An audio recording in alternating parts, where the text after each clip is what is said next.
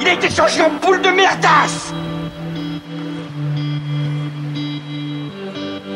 Elle glow Elle glow Il faut qu'on pète Alors moi il m'épate, il m'épate, il m'épate, il m'épate Et on lui pèlera le son comme au bailli du Limousin. On a rendu un beau matin. A vendu avec ce tripe. Flattez-moi. Eh ben la denrée, on est en France Allez, cul sec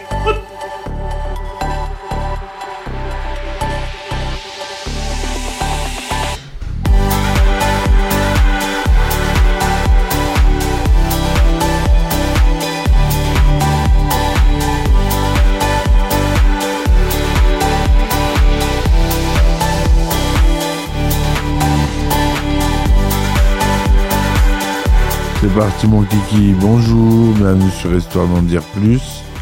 Aujourd'hui on continue sur Abyss. Allez, c'est parti. Alors pendant que toutes les compagnies de la côte ouest travaillaient pour être prêtes au moment du tournage, deux difficultés pointaient en Caroline du Sud. La transformation du hangar nucléaire en réservoir, le plus grand jamais utilisé pour des prises de vue sous-marines, prit beaucoup plus de temps que prévu. Par conséquent, les, retards s'accumulèrent.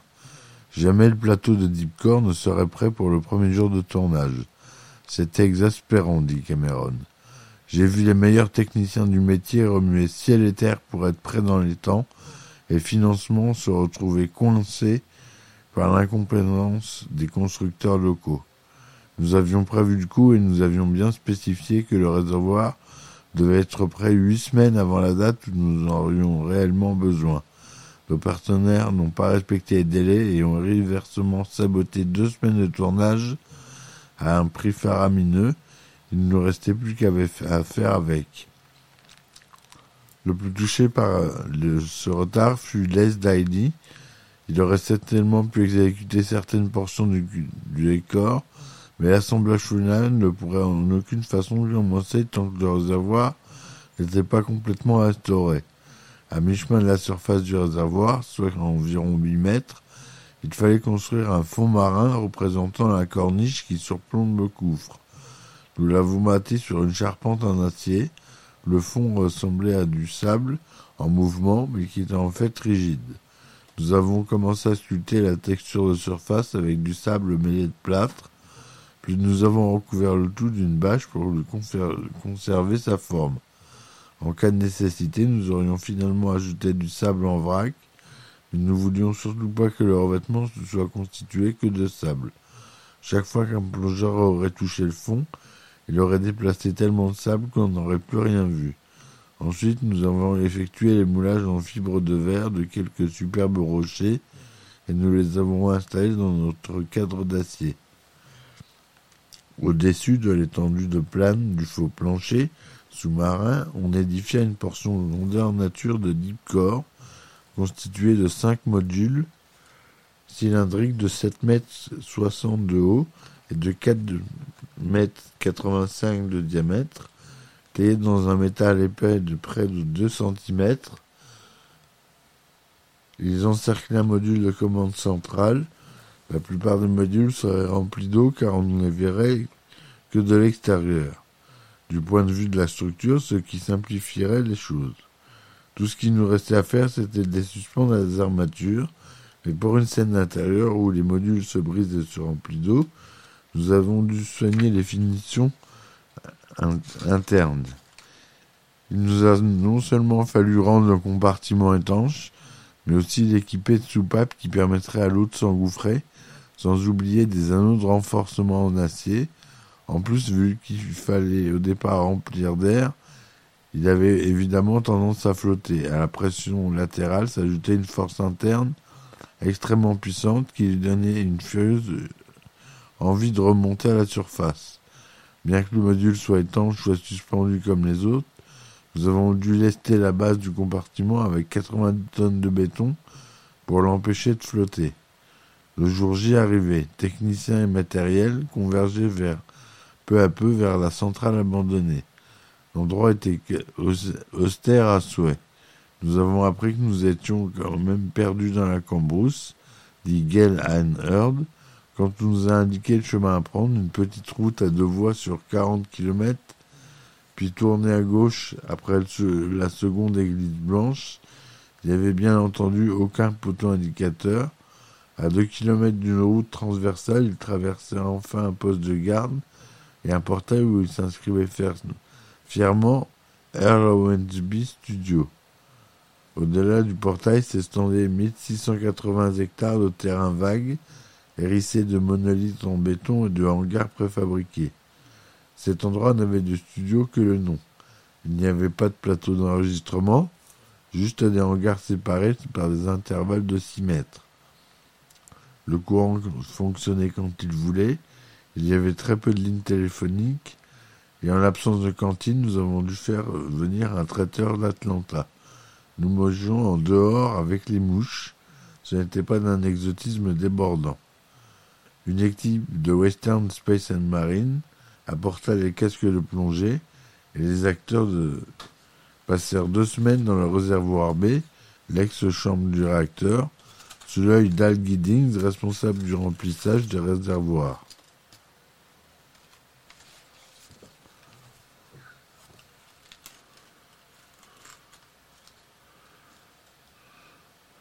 Candice Service livra peu après les submersibles et Don Pennington et ses hommes travaillèrent toute une semaine pour les recouvrir de fibres de verre.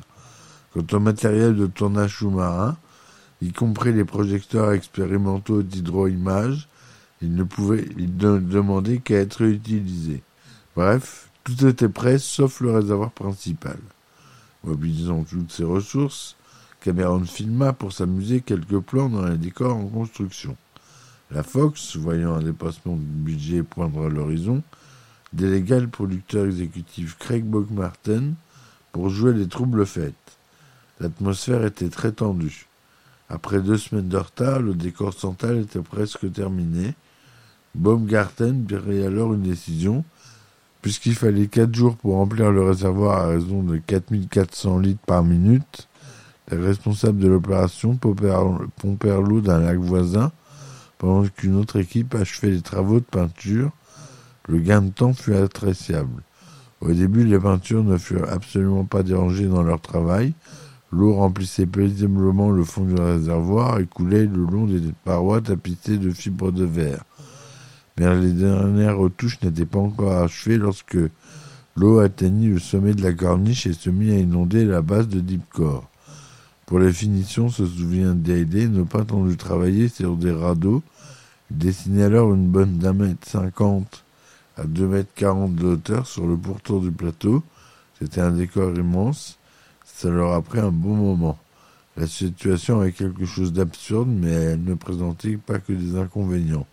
Par exemple, si nous avions pas dans le réservoir vide, il aurait fallu installer toute une armada d'échafaudage et d'échelles, et nous aurions encore perdu du temps. Une étape importante venait d'être franchie, mais les problèmes de retard, eux, demeuraient. Le réservoir n'était tenait toujours pas l'eau. Bien que sa structure fût assez résistante pour survivre à la prochaine ère glaciaire, la plomberie n'était pas assez solide pour soutenir la, la pression de plus de 25 millions de litres d'eau. Le premier symptôme se déclara la veille du tournage, c'était un dimanche, à part moi, un agent de sécurité. Le, studio était désert, se souvient Cameron. Après deux semaines passées à grappiller ici et là quelques heures, j'étais enfin prêt à filmer dans le réservoir. Soudain, l'agent de sécurité s'est mis à hurler. Un tuyau vient d'exploser, il y a de l'eau partout. Nous sommes précipités vers le réservoir en quatrième vitesse pour constater une fuite qu'on devait évaluer plus tard à 150 000 litres par minute. Non, 55 000 litres par minute. L'eau tombait en jet d'un mètre vingt de diamètre se répandait sur 15 mètres à la ronde. Que faire? Il y avait des kilomètres de tuyaux, des dizaines de soupapes. On s'en serait cru dans une raffinerie de pétrole. Les bruits étaient assourdissants, tout était inondé. Pour atteindre les soupapes, j'ai dû patauger dans une véritable mer de boue. J'ai pu toutes les fermer, mais l'eau continuait de s'écouler. C'est alors que j'ai découvert, caché derrière un climatiseur, une grosse soupape pourvue d'un levier. Je l'ai enfourché et je m'y suis appuyé de toutes mes forces. J'entendais de l'eau qui visait ma 4 avec un mugissement de turboréacteur. Puis tout s'est arrêté. Silence. Je ne pensais qu'à une chose. Le lendemain, je commençais à tourner et une semaine plus tard, ce même tuyau explosait comme une bombe. D'autres difficultés surgirent très rapidement. Comme le précisait le scénario, il ne devait pas y avoir de lumière d'ambiance dans les grands fonds. Il était donc primordial de maintenir une obscurité totale dans le réservoir. Tout éclairage devait exclusivement provenir des, des équipements mécaniques, de deep core, des submersibles et des plongeurs eux-mêmes. Cameron savait bien que le meilleur moyen d'empêcher la lumière du jour d'envahir le décor serait de filmer la nuit. Mais il hésitait, c'était essentiellement une question de fatigue et de rythme biologique. Sur les heures de tournage de nuit, on effectue les premiers réglages vers 3 heures du matin. Ce n'est rien sur un tournage normal, mais cela posait d'énormes problèmes avec des submersibles de 20 tonnes et des centaines d'ampères qui circulent un peu partout. Pour assombrir le décor pendant la journée, on fit fabriquer une énorme bâche dont on recouvrit le réservoir Cameron avait aussi demandé qu'on déverse des tonnes de billes en polystyrène dans l'eau, car il avait compris qu'un décor illuminé comme un réservoir assombri se reflèterait à l'enfer à la surface, ce qui se remarquerait sur les plans larges. La masse flottante de polystyrène supprimerait les reflets, tout en permettant le passage des plongeurs et de l'équipement. Nous avons Passé le premier jour de tournage, à régler les éclairages.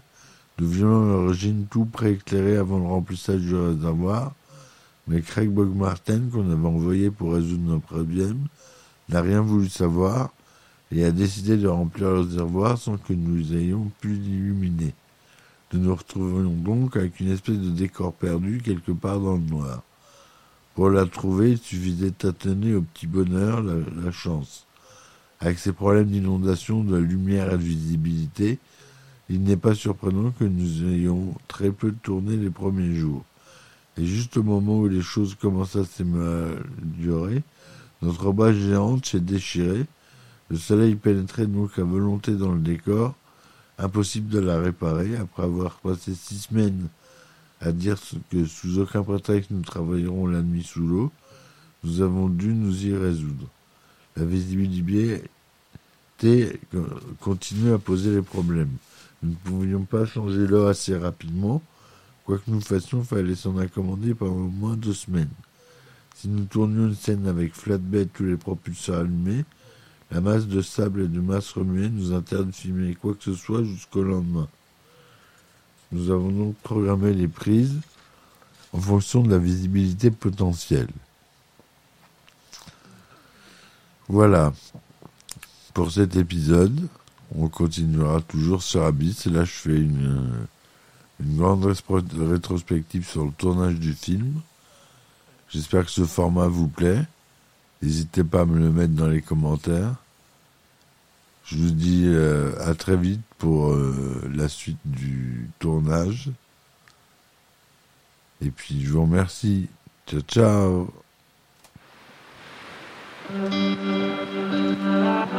Il a été changé en boule de merdasse Elle glow Elle glow Il faut qu'on pète Alors moi il m'épate, il m'épate, il m'épate, il m'épate Et on lui pèlera le son comme au bailli du Limousin On a rendu un beau matin a perdu avec ce tripe. Flattez-moi. Eh ben la denrée, on est en France. Allez, cul sec